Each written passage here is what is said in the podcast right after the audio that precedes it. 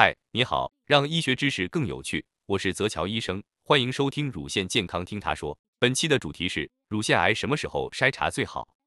中国抗癌协会乳腺癌诊治指南与规范中，对于非高危人群和高危人群的筛查年龄段侧重有所不同。非高危人群二十至三十九岁不推荐进行乳腺筛查，四十至四十九岁适合机会性筛查，每年一次乳腺 X 线检查，推荐和临床体检联合。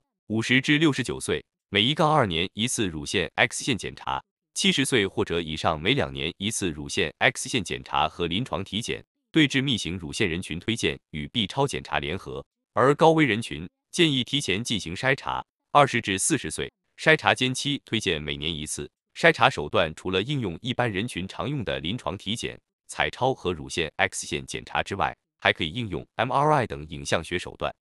通过本期内容，我们对不同人群的乳腺癌筛查时间有了一定的了解。趣味医学知识分享就在泽桥医生，咱们下期见。